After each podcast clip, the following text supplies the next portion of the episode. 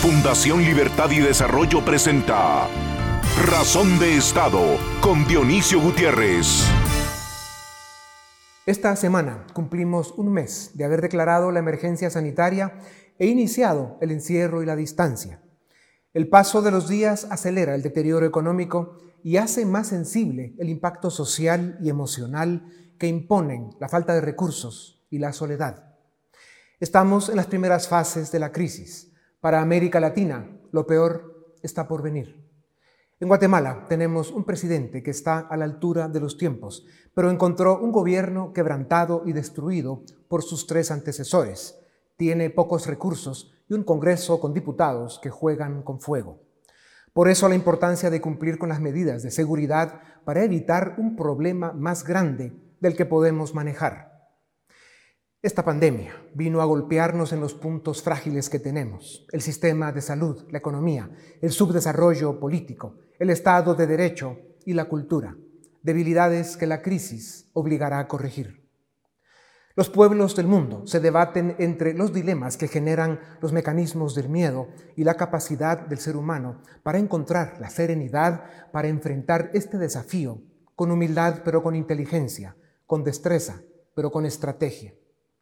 Esta pandemia es como una guerra que exige activar y movilizar el liderazgo y los recursos del Estado y la sociedad.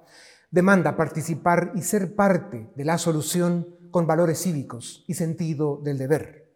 Obliga a proteger y a ser agradecidos con los profesionales de la salud que están luchando para salvar vidas y para aliviar el sufrimiento a los enfermos. No es fácil la encrucijada a la que nos enfrenta la pandemia en medio del encierro y la distancia social para proteger la salud, debemos preparar el retorno gradual al trabajo con los cuidados suficientes. La mayoría de habitantes del planeta necesita trabajar cada día para sobrevivir y a cómo van las cosas, tocará trabajar en lo que podría ser una economía global en depresión. Por si eso fuera poco, esta crisis obliga a salvaguardar el orden liberal, republicano, y democrático de Occidente y rechazar las erupciones autoritarias allá donde las haya. Los líderes en todos los sectores de la sociedad, en especial gobiernos y empresa, debemos gestionar la crisis al mismo tiempo en que diseñamos las bases del futuro que encontraremos después de la pandemia. Este es un problema global que necesita soluciones globales, pero la complejidad de la crisis en este momento geopolítico del mundo exige en cada sociedad estadistas, valores y liderazgo. El futuro ya no es lo que pensamos, nada será lo mismo. Estamos a las puertas de un nuevo orden mundial del que tenemos más dudas y temores que datos y certezas. Pero no es la primera vez que la especie humana se enfrenta a eventos que cambian el curso del destino y la historia de las naciones, o como en este caso, del mundo. Las persecuciones, las guerras, las pestes, la Gran Depresión y otros capítulos estelares de los últimos dos milenios marcaron los momentos que definieron lo que hoy somos como especie. Una especie que no ha sido perfecta y nunca lo será, pero cada siglo y cada generación enfrentó su hecatombe y la superó. Y siempre floreció una civilización más humana, más inteligente, más próspera y civilizada.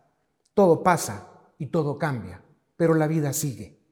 Si la pandemia es un llamado de atención o una corrección a los excesos, los abusos, la indiferencia y los errores de las actuales generaciones, pues qué mejor que encontrar sentido y propósito a esta tragedia y apostar con compromiso por el inicio de una nueva era en la que ratifiquemos los valores que construyeron lo bueno que hicimos hasta hoy y rescatemos los que faltan.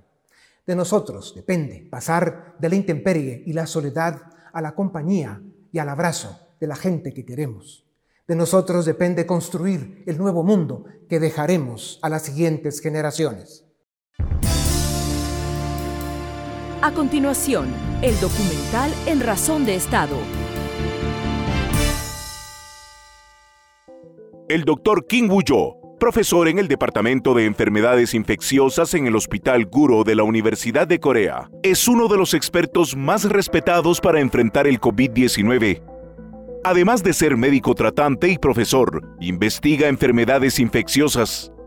Una universidad y un tanque de pensamiento en Washington lo están convocando para que apoye el esfuerzo de combatir el virus en el continente americano. El doctor Wu se dedica desde 1990 a estudiar y curar enfermedades como la tuberculosis, el SIDA, la varicela, la pandemia de la gripe porcina de 2009, la propagación del SARS en 2013, el ébola en 2014 y la del MERS en 2015. Y considera que este nuevo virus es el más complicado que ha encontrado en su carrera profesional. Estas son algunas de las explicaciones del Dr. Wu el coronavirus provoca una inflamación celular y como consecuencia puede provocar neumonía. Para las personas mayores y para quienes padecen enfermedades crónicas como la diabetes, problemas pulmonares o fumadores habituales, los riesgos son mayores. El virus se contagia por la vía aérea cuando una persona infectada esparce gotículas a través de tos o estornudos en varios metros a su alrededor. Esto sucede en una reunión de dos personas, en grupos pequeños o peor aún, en grandes aglomeraciones. Por eso, el doctor Wuyó considera que la distancia y el uso de mascarillas son esenciales. Afirma que la letalidad del virus aún despierta dudas. Mientras en Alemania o Corea la tasa de mortalidad no supera el 2%, en Italia oscila entre el 8 o 9%. Hasta el momento no existe vacuna ni tratamiento para el virus y la única manera de combatirlo es tratando los síntomas y esperando a que el sistema inmunológico humano haga su trabajo. Los resultados de Corea del Sur para lidiar con la pandemia son muy superiores a los de otras naciones del mundo occidental. No es exagerado afirmar que, probablemente, ese país sea el lugar más seguro para atravesar la pandemia.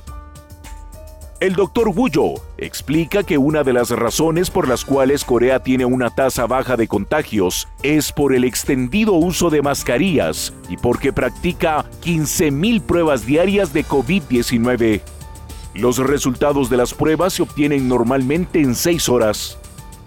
El sistema de contención ha sido exitoso y hasta el momento el 20% de nuevos infectados son coreanos que vienen del extranjero. Todas las personas que ingresan a Corea deben hacerse la prueba y quienes dan positivo son enviados a centros de salud temporales. Quienes dan negativo son sometidos a cuarentena en su domicilio y con la ayuda de una aplicación móvil, el gobierno verifica su cumplimiento. Otros países que padecieron los brotes de MERS y SARS, como Hong Kong, Singapur y Taiwán, también han tenido resultados muy exitosos con medidas muy similares.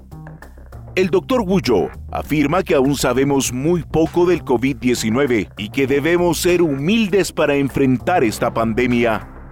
Señala que es imposible poner al mundo en cuarentena por un largo periodo de tiempo.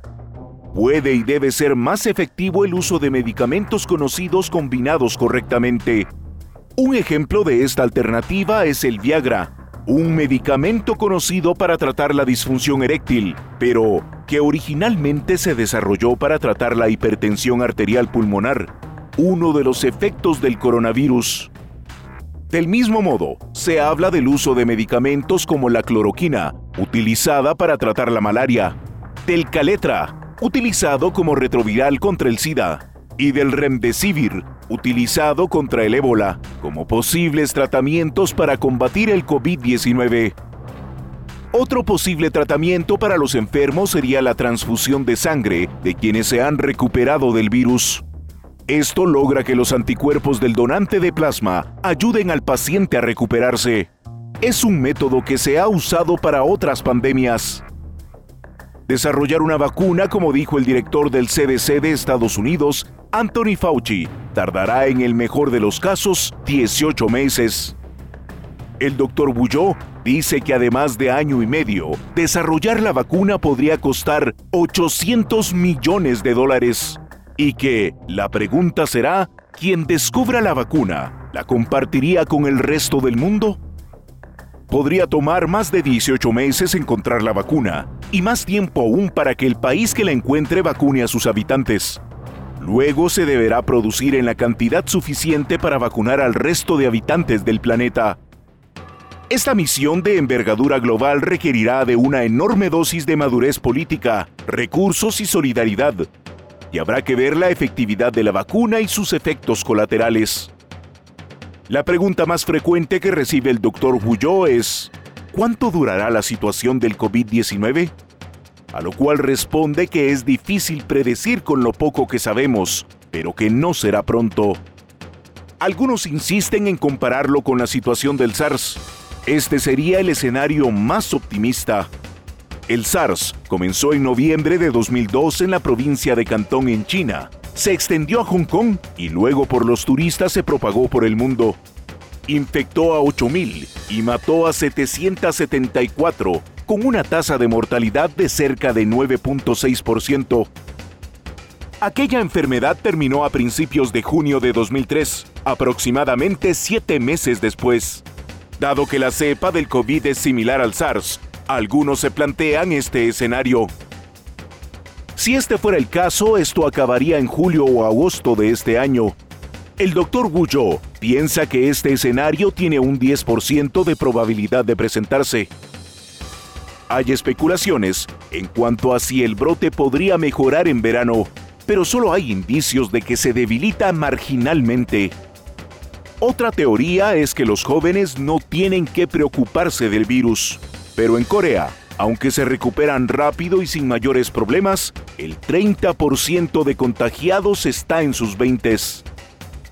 El MERS en 2015 y la gripe porcina en 2009 dieron una experiencia a los coreanos que les facilita un buen manejo en las actuales circunstancias. Esto lleva a preguntarnos, ¿qué medidas deben adoptar los países del mundo para hacer frente a esta pandemia que, según parece, durará un buen tiempo hasta que podamos controlarla.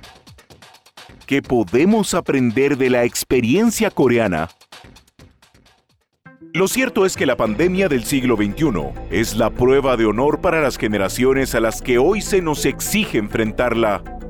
No es la primera, ni será la última. Lo que nos debe quedar claro es que Así como nuestros antepasados resistieron y triunfaron frente a otras pandemias, pagando un alto costo en vidas y sufrimiento, nosotros, con la tecnología, los recursos financieros y un mundo mucho más comunicado, debemos prevalecer, aprender las lecciones que esta tragedia nos dejará y salir victoriosos de este desafiante capítulo en nuestra historia. Es así como se construyen las grandes civilizaciones de seres humanos que son dignos de ese nombre.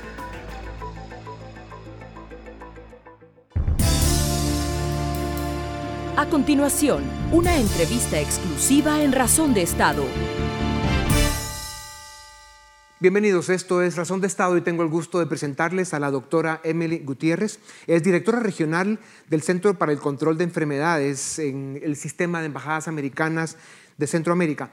Doctora Gutiérrez, muchísimas gracias por darnos unos minutos en Razón de Estado. Como usted sabe, eh, estamos llegando ya a más de un millón y medio, casi un millón seiscientos mil contagios en el mundo, cien mil muertes. Sin duda alguna, esto es un drama de una magnitud global e inmensa. El, problema del coronavirus, doctora, es que es altamente contagioso y en el caso de países como Guatemala o países en vías de desarrollo que además hemos manejado muy mal nuestros sistemas hospitalarios, pues eso nos pone en un problema de que los hospitales no aguantan si el contagio es excesivo. ¿Cómo ve la evolución de este virus en Centroamérica, específicamente en Guatemala, doctora? Gracias. Primero quiero agradecerle, eh, señor Gutiérrez, y, el programa para tenerme y compartir este tiempo con ustedes. Bueno, sí, estamos en una fase muy, muy importante con el virus aquí en, Centroamérica porque ah, los países, los gobiernos han tomado unas unos medidas muy importantes eh, de control de movimiento, de preparación de los hospitales, pero sí parece que igual a los otros países del mundo vamos a ver mucho más casos en las semanas siguientes. y como ha mencionado, muchos de los hospitales no cuentan con ah, equipos avanzados para mantener los pacientes críticos. y bueno, en fin, si los escenarios más pesados tocan a nosotros, no vamos a, tener suficiente espacio en, los hospitales, como vemos en, en muchas de las ah, partes de los Estados Unidos. También es un desafío. Pero lo que estamos esperando es que eh, la tasa reproductiva del virus, eso es para decir el número de casos que viene de cada caso conocido, sería más bajo por las intervenciones que hemos visto, como el control de, movimiento, que, la condición peor. Y entonces estamos con mucha esperanza ahora. Ya, doctora, eh, el subregistro sabemos que es grande en los países desarrollados, se habla de Europa, incluso de Estados Unidos. Eh, ¿Qué nos puede decir del subregistro que puede haber en Centroamérica o en países como México y Brasil, que además de ser países con, muchos millones de seres humanos, eh, no han manejado la crisis, digamos, con la disciplina y responsabilidad que otros hubiéramos querido. Sí, subregistro de casos es algo que, bueno, ha pasado en cada uno de, los países que ha experimentado eh, la pandemia hasta ahora y es una preocupación aquí. Lo importante es de tener una estrategia para las pruebas, para la vigilancia, para que entendamos dónde está moviendo el virus que es posible mirar a, dónde son los casos nuevos, dónde está reproduciendo a, a, un, tasa más rápido, como dónde son los, los hotspots, por ejemplo, para dirigir los ah, esfuerzos de epidemiología, los, para preparar los hospitales. Y entonces estamos viendo que aún en los Estados Unidos están uh, enfocando los recursos de diagnosis en uh, pacientes en los hospitales um, y en lugares para entender qué está pasando y cómo invertimos los recursos. Ya. Doctora, uh, ya. El otro problema que tenemos es que, especialmente en países eh, donde mayoritariamente la gente es joven, como usted y como yo, eh, los em, contagiados son en un 30% o más asintomáticos, pero sin embargo contagian el virus. ¿Cómo ve esta amenaza para Centroamérica, que es una región especialmente de gente joven? Sí, la, eh, existencia de contagio y, em, con personas presintomáticos, porque momento desarrollan síntomas, pero están infecciosos una a tres días antes.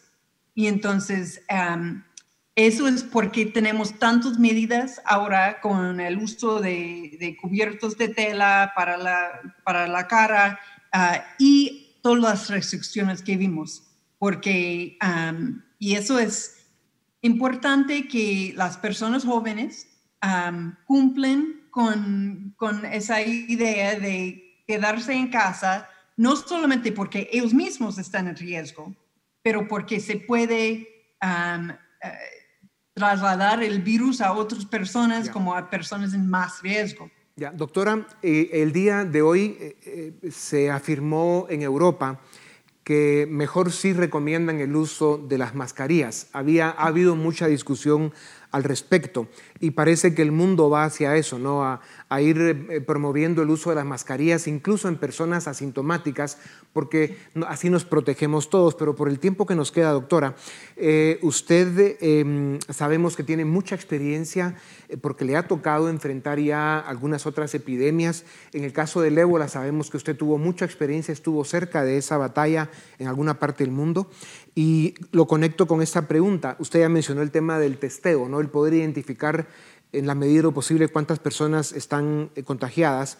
Eh, falta mucho tiempo para que la vacuna, hay mucha especulación si puede ser 18 meses o más. Sabemos que ha tomado 10, 12 años el desarrollar vacunas que realmente funcionan y todavía no hay con claridad la combinación de medicinas que puedan aliviar los síntomas de este virus.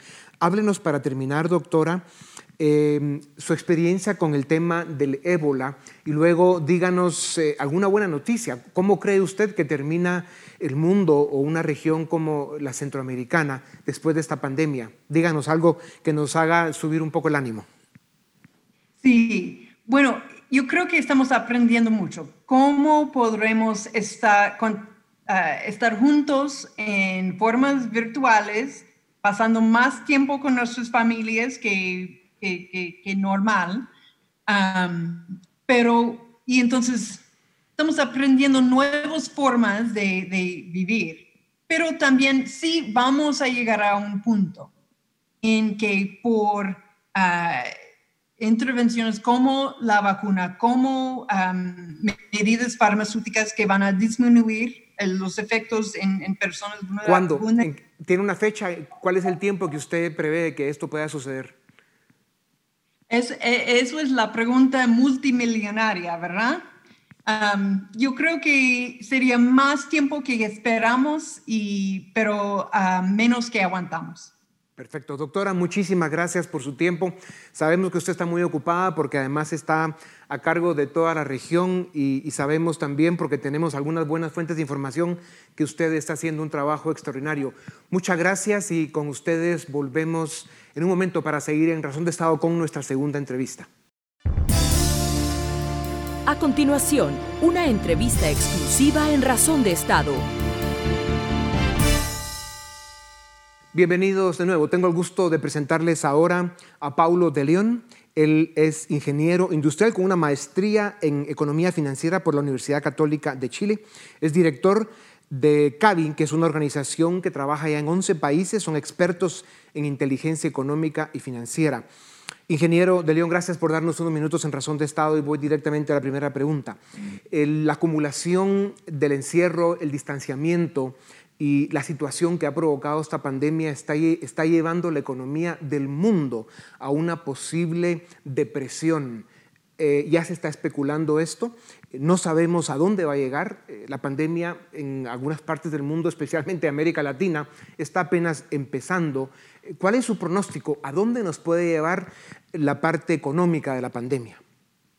Buenas, gracias por la invitación. Eh, nosotros vemos que hay incertidumbre y también certezas. La incertidumbre es porque no es un fenómeno económico tradicional el que estamos viviendo ahorita, sino que es un tema de salud. Por lo tanto, todavía no sabemos si esta pandemia se va a poder domar en uno, dos, tres meses. Esa es la incertidumbre. Pero el lado de la certeza sí sabemos de que está provocando eh, pues una contracción económica severa que desde el punto de vista, concretamente la pregunta que, que hacen, si es una depresión, es probable que entre una depresión en algunos países cuando se define una depresión como una contracción de 10% del PIB, ya sea en un trimestre, un mes o, dos años. Eh, nosotros creemos que Europa sí va a entrar en una depresión, eh, probablemente Estados Unidos también, creo que ya el resto de los 11 países que seguimos en América Latina va a depender de su precondición, porque creo que usando el término que está de moda ahorita, la precondición económica con la que nos agarra esta enfermedad nos va a determinar cómo va a ser nuestra recuperación y, probablemente riesgo de muerte si es que estamos con una precondición mala. Y concretamente nosotros, nosotros somos un poquito más optimistas que el promedio porque creemos que la precondición con la que nos agarra Guatemala, esta crisis impredecible que fue el COVID-19, es con una estabilidad macro invidiable. Nuestros indicadores nos dicen que Guatemala tiene pues, la, estabilidad macro y la estructura macroeconómica más sólida de América Latina, o de los 11 países que seguimos, por lo menos y por lo tanto eso nos da eh, cierto colchón de tiempo. No significa que vamos a ser inmunes, por el contrario, nos va a pegar la gripe o el COVID-19, pero nuestra recuperación tiene más chances de darse. Ya, ingeniero, ingeniero de León, sin duda alguna, los niveles de sufrimiento humano que, que esta pandemia está provocando son inmedibles todavía, no sabemos a dónde va a llegar, por el lado humano, por el lado de la salud, la pérdida de seres queridos, en fin, el drama que todo esto representa. Y por otro lado está la dimensión económica de la pandemia. El, problema que estamos viendo es que como hay tanta incertidumbre, como usted decía, no, no, sabemos con claridad o no podemos identificar con claridad los tiempos, cuándo deberá el mundo empezar a retornar al trabajo, qué cuidados habrá que tomar, la forma en que deberemos cuidar a nuestros viejitos y a la gente vulnerable, pero lo que es indiscutible es de que el mundo tendrá que ir regresando a reactivar la economía y a rescatar, eh, digamos, esta dimensión de la crisis que es la económica. Eh, eh, ¿En qué momentos ve eso? ¿Qué, elementos debe tener la gente para poder eh, volverse a integrar en la economía, temas como la creatividad, la iniciativa. Esto no va a ser fácil y creo que debemos tenerlo claro.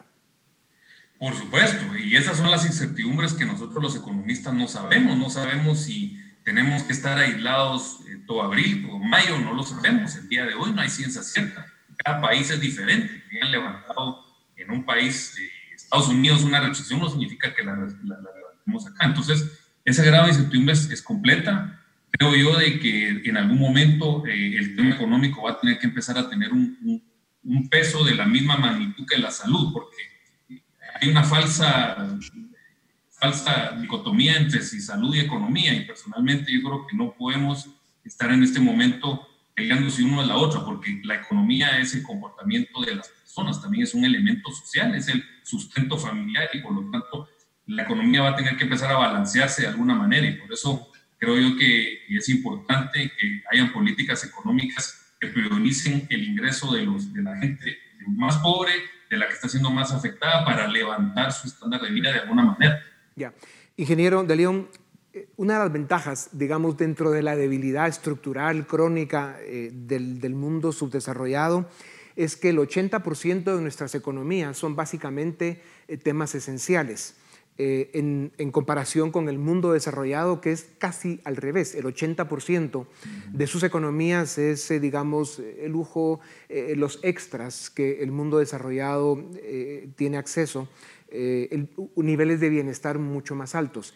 Esto en un momento dado es una ventaja dentro de la debilidad, insisto, para el mundo eh, en vías de desarrollo por el hecho de que nos debería ser más fácil el ir reactivando ese 80% de nuestras economías, que de hecho una buena parte de ello ha seguido funcionando porque son los temas esenciales.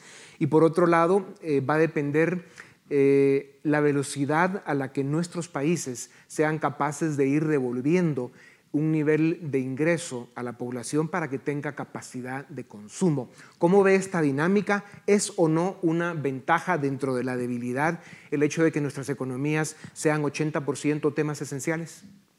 Sí, yo creo que en este momento es una ventaja. En tiempos normales es una desventaja porque no estamos generando industrias de valor agregado o de salarios altos.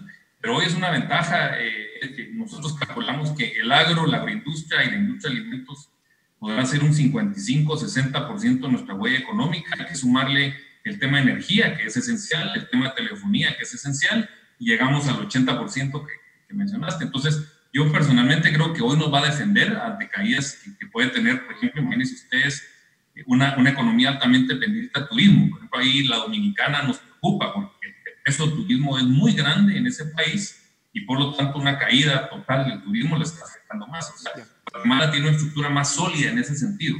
Ya. Eh, Ingeniero de León, eh, países como Estados Unidos, Francia, Japón, Alemania están inyectando a sus, economías apoyos financieros a través de distintos programas de entre el 10 y hasta el 16% de su Producto Interno Bruto en, pura liquidez que va a ir a, de alguna forma, compensar el, drama y el, daño económico que esto está causando en el mundo desarrollado. Países como Guatemala o los países en vías de desarrollo, a duras penas estamos logrando juntar dinero para apoyar en un 2% si bien nos va. En los 50 segundos que nos quedan, eh, ¿qué significa esto y qué desventaja representa para América Latina? Definitivamente la, la debilidad institucional que tienen nuestros países hace que no podamos eh, manejar eh, paquetes de ayuda mayor. En Guatemala, te voy a poner un ejemplo, si pasa de 2 del PIB a un 8 del PIB, me lo voy a imaginar, el Estado no tiene la capacidad de, de, trasladar ese dinero hacia la gente porque no hay institucionalidad, no hay registro de nuestras personas. Entonces, por lo tanto, tenemos una restricción estructural que es una, una institución débil. Ahora, obviamente que desde el punto de vista del monto necesitaríamos uno más, como el caso de Perú, que es el país estándar en América Latina que va a hacer un paso del 12% del PIB. Ingeniero de León, hemos llegado al final. Muchas gracias por su tiempo. Sin duda alguna, lo que es evidente es de que este es un problema de una dimensión global eh, gigantesca que va a requerir también de soluciones globales. Aquí hay muchos temas pendientes que se tendrán que discutir para que al final el planeta entero, como especie humana, salgamos adelante de esta terrible crisis que el destino nos hizo enfrentar. Muchas gracias. Gracias a ustedes también. Esto es Razón de Estado. A continuación, el debate en Razón de Estado. Iniciamos el debate en razón de Estado. Pues por la emergencia que estamos teniendo, tenemos este tipo de entrevistas vía remota, así que vamos a tener el día de hoy a Filip Chicola, a Luis Miguel Reyes y a Dafne Posadas para poder hablar sobre la crisis que estamos viviendo por el coronavirus. Filip, empezamos contigo. Eh, ¿Qué podemos decir al día de hoy del avance que hemos tenido en cuanto al coronavirus? ¿Cómo está evolucionando? ¿Cuáles son las tendencias en el mundo desarrollado? ¿Cuáles son las tendencias en América Latina? Bueno, eh, empecemos quizá por Guatemala. Hoy marca el día 26 después de la llegada a Guatemala de la, del virus, COVID-19, y hasta eh, horas, entrada la tarde, finales de la noche, se habían confirmado 87 casos. Eh, lo, lo, interesante es la evolución que hemos tenido a partir del día domingo, porque el día domingo marca un antes y un después en la evolución de casos en Guatemala. ¿Por qué? Porque antes del día domingo, todos los casos que se habían reportado hasta ese entonces eran casos de virus importado, es decir, personas que habían estado en el extranjero o personas que habían tenido contacto con extranjeros eh, contagiados y eh, obviamente toda la ramificación derivada de esas personas. El día domingo se anuncia el primer caso de contagio comunitario que hace referencia a un caso en donde no está claro una fuente de contagio epidemiológico con alguna persona venida del extranjero o que haya visitado del extranjero. Eso marca un antes y un después, porque cuando estamos en la fase de contagios importados, estamos en la fase 2, en la fase de contención. Cuando ya tenemos contagios comunitarios es donde empieza la fase de crecimiento exponencial en los contagios. Y hemos visto cómo los números a lo largo de esta semana se han caracterizado por incrementos muy significativos en comparación con lo que se había mostrado durante los primeros 21 días de la pandemia en Guatemala. Durante los primeros 21 días veíamos que en promedio los casos crecían 2, 3, 4 al día. Solo esta semana, entre lunes y miércoles, estamos viendo que los casos están creciendo a un ritmo de 5 a 7 al día. Eso yo creo que ya nos muestra cómo la curva entró en una fase de crecimiento exponencial que ya nos coloca entonces en una nueva fase en donde tenemos que empezar a evaluar eh, si toda la preparación que se hizo en desarrollar infraestructura hospitalaria, en toda la contención y la, y la política de mitigación, las políticas sanitarias, fueron efectivas o si hay que hacer todavía más fuertes, más severas, más estrictas la contención del virus. Ese es a nivel de Guatemala. A nivel de la región depende mucho de la situación del país. Hay países, por ejemplo, El Salvador, que está en una situación muy similar a la de Guatemala, otros países como Honduras, Ecuador, que están ya más adelantados en la curva. Creo que ahí depende mucho de analizar en qué momento se cruza esa frontera de los casos importados versus los casos eh, Y hablemos precisamente de eso. A ver, cuando uno compara, por ejemplo, el caso de Panamá con el caso de Guatemala, hay que decir, Panamá eh, descubrió su primer caso tan solo cuatro días antes que Guatemala y sin embargo los contagiados ahí se cuentan por cientos. De hecho, si uno hace alguna cifra, digamos, o algún ejercicio y ve eh, la tasa de contagio por cada 100 mil habitantes en Panamá, y si esa tasa de contagio se trasladara al caso de Guatemala, nosotros aquí tuviéramos 10 eh, veces o 15 veces más de las que actualmente tenemos. Y ahí entra una duda para discusión. ¿Realmente tenemos los datos correctos cuando decimos que los contagiados pues todavía no superan los 100? Eh, o estamos muy cercanos a eso. Cuando vemos vecinos como Panamá, en donde ya hay cientos de detectados, ¿el problema es de subregistro o efectivamente hemos sido eficientes en controlar esta crisis? Dafne, ¿cuál es tu opinión? Yo, yo pienso que no son excluyentes. Pienso que Panamá presenta un escenario diferente al de Guatemala, primero porque Panamá es un punto comercial internacional muy importante. Se ha convertido en un eje fundamental para el comercio y también para los viajes, para, para los aeropuertos. Es decir, Panamá es un epicentro de mucha confluencia de muchas personas alrededor del mundo y por tanto, pues obviamente la, la probabilidad de que personas importaran el virus y que pasaran mucho tiempo sin ser registrados, pues era más alta y eso obviamente eleva la cantidad de casos que pueden registrarse. De hecho, Panamá tiene la tasa más alta de América Latina de contagiados per cápita. Y eso es precisamente por esa cantidad de intercambio que existe constantemente en Panamá, por ser un punto logístico internacional muy importante. Entonces, esto pero por otro lado, también tenemos que admitir que probablemente en Guatemala tenemos una cantidad alta de subregistro. Muchas veces se ha enfatizado que en, todos los casos alrededor del mundo, la tasa de contagios confirmados no es la misma a la cantidad de casos reales de coronavirus. Y esto se evidencia, por ejemplo, cuando vemos las gráficas de China, dista mucho esa, esa, esa, esa, esos números de contagios reales versus contagios confirmados. Y entonces, ¿qué se necesita hacer para efectivamente saber ¿Cuántos casos tenemos hasta el momento en Guatemala de coronavirus? Pues un testeo masivo. Vemos como, por ejemplo, países de Corea del Sur, Taiwán, Singapur han sido muy eficientes en resolver esta crisis sin la necesidad de paralizar por completo sus economías. Y estas estrategias, estos países las adoptan luego de la experiencia aprendida eh, a partir de las pandemias del MERS o del SARS. Entonces, ellos que identificaron en esas experiencias, identificaron que básicamente era necesario identificar quiénes eran las personas que tienen el virus y, esto lo hacen a través de testeos masivos y por otro lado asumir posturas como por ejemplo la implementación de mascarillas obligatorias para el uso social y por otro lado la trazabilidad de los casos. esto ah, permítame, eh, digamos, interrumpirte ahí. Hablemos sobre la estrategia de testeos masivos. En el caso de Costa Rica, por ejemplo, que es un caso muy cercano, se han hecho más de 5.000 testeos o pruebas de coronavirus al día de ayer, digamos, que es donde se tiene el dato más actualizado, con una población de más o menos 5 millones de personas. Y en el caso de Ecuador se han hecho 13 mil testeos, con una población muy similar al caso de Guatemala.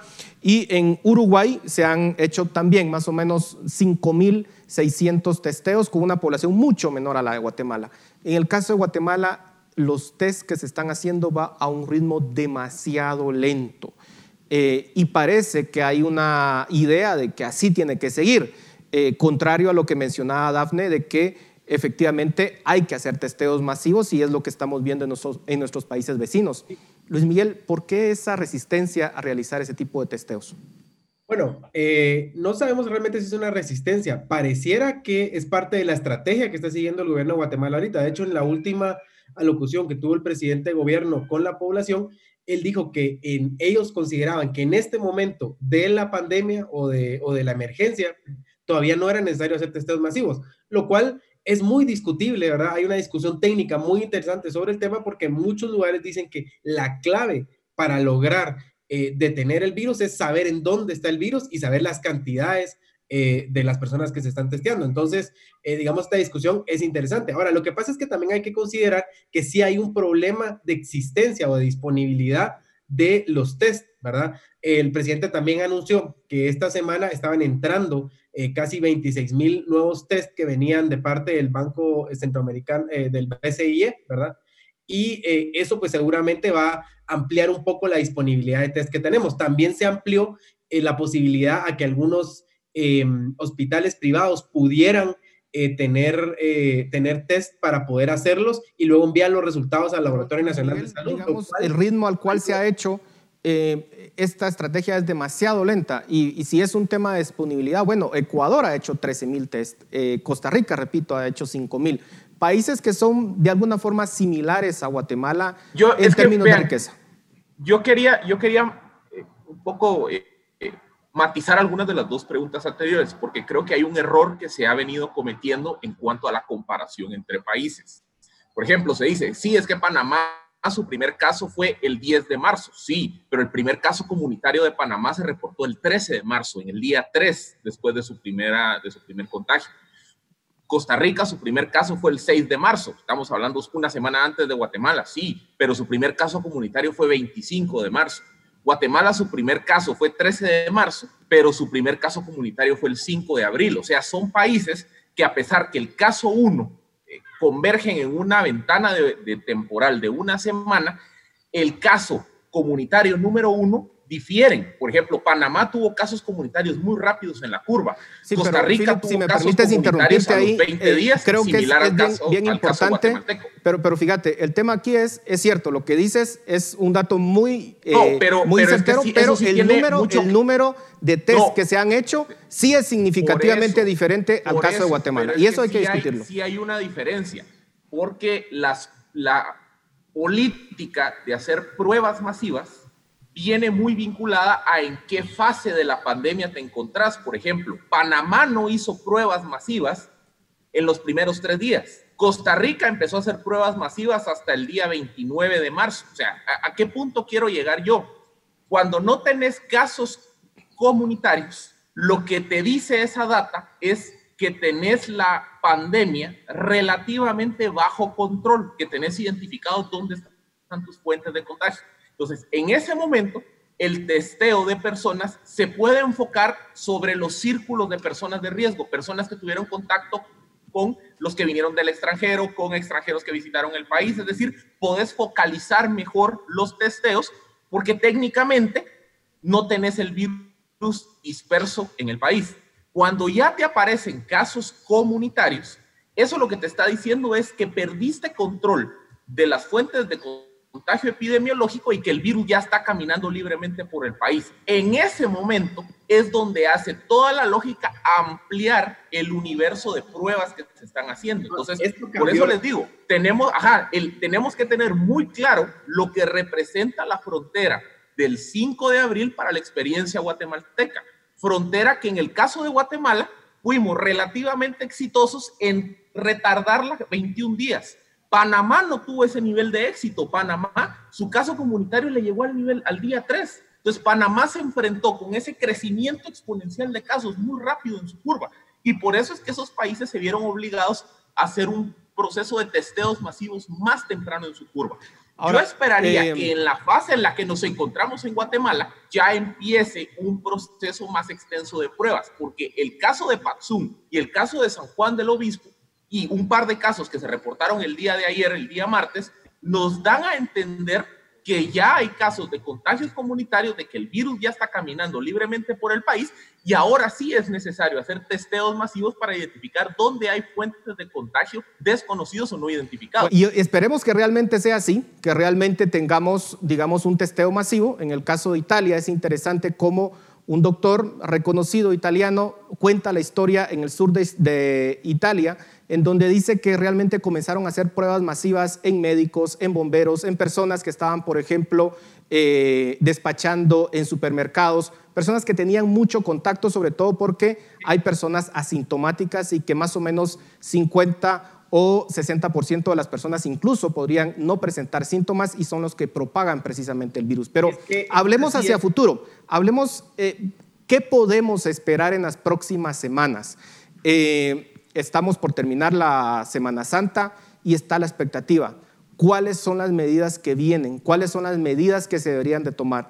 ¿Deberíamos de seguir en un, en un tema, de, digamos, de cerrar básicamente la actividad económica, de continuar con estas medidas o podemos ir abriéndola? ¿Qué tenemos que hacer? Luis Miguel. Pareciera, pareciera que sí. De hecho, si estamos entrando en la fase de mayor aceleración eh, de la enfermedad, vamos a tener que continuar con las medidas de cierre. De hecho, yo veía ayer unos análisis que hablaban de que con la tendencia que lleva ahorita nuestra curva de contagio, podríamos estar llegando al punto más alto de la curva eh, entre junio y julio de este año, lo cual es realmente preocupante porque eso implica todavía dos o tres meses más incluso de estar en una fase eh, todavía complicada de contagio. Ahora, lo cierto es que eh, probablemente en algún punto de esos meses vamos a tener que incluso reforzar algunas de las medidas. Ya ahorita, por ejemplo, se están viendo cordones sanitarios y cierres totales en los lugares donde están apareciendo los casos comunitarios, pero eso no va a ser suficiente si empiezan a aparecer casos comunitarios en más lugares del territorio nacional. Entonces vamos a tener que reforzar esas medidas. Yo no creo que logremos, eh, que logremos liberarnos de, de este cierre temporal de actividades por mucho tiempo. Por ejemplo, ya las universidades y colegios están hablando de que por lo menos van a terminar ciclos eh, completos, en el caso de las universidades, eh, totalmente cerrados o a distancia, eh, utilizando este tipo de herramientas. ya, por ejemplo, la Universidad Rafael Andívar va a terminar mayo y otras así van a seguir. Los colegios también están planificando para los próximos meses seguir en este caso. Entonces, ya la gente está teniendo una idea de que vamos a seguir en este eh, en este cierre por algunas semanas más, por lo menos. Dafne, ¿estarías de acuerdo con esa visión o tienes una visión más optimista?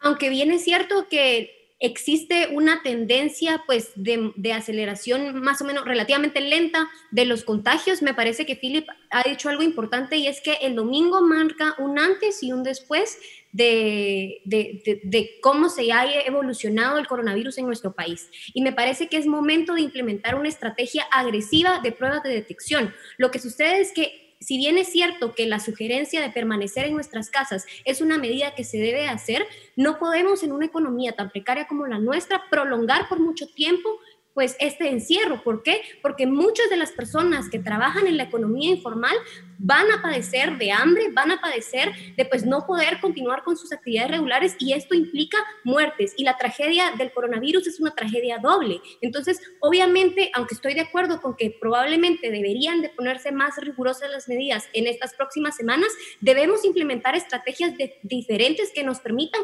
continuar avanzando también con nuestra economía, porque claro, el debate de economía y salud se ha hecho pues muy amplio, pero en realidad ese dilema es un falso dilema. Tenemos que entender que la economía también es salud y la economía también es humana. Entonces, aunque bien es cierto, necesitamos implementar medidas más agresivas, debemos identificar qué otras estrategias han utilizado en otros países para poder continuar con sus actividades regulares. Y estas medidas son uso de mascarillas y testeo masivo. Es momento de hacerlo.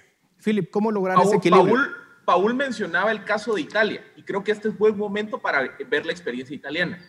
El primer caso en Italia se reporta el 31 de enero y 22 días después, el 22 de febrero, tenían 77 contagios. En datos no es muy diferente de cómo ha venido evolucionando la curva en Guatemala. ¿Qué pasó? El 22 de febrero se presentaron los primeros casos de contagio comunitario en Italia, similar a, lo que está pasando en Guatemala. O sea, la diferencia son uno o dos días. Italia no tomó medidas estrictas sino hasta el 7 de marzo, es decir, pasaron casi 15 días con medidas relativamente leves de eh, política sanitaria.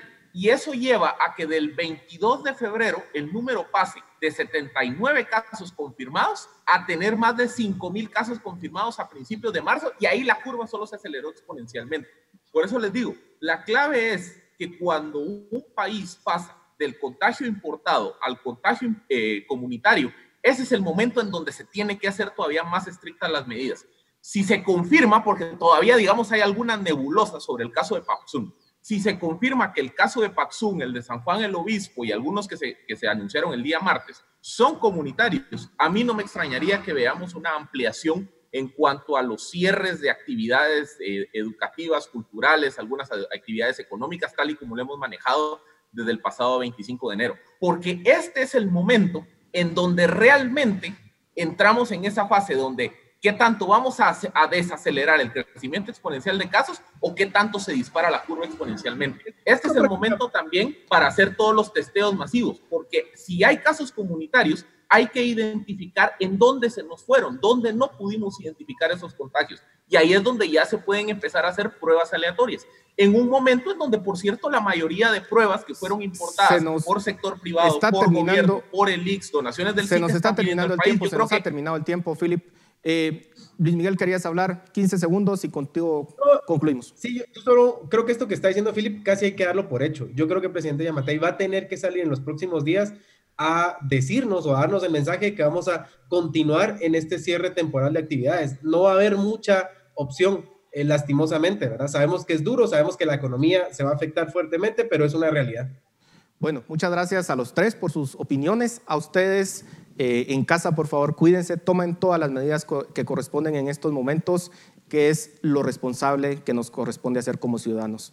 Nos vemos hasta la próxima semana. Razón de Estado con es una producción de Fundación Libertad y Desarrollo.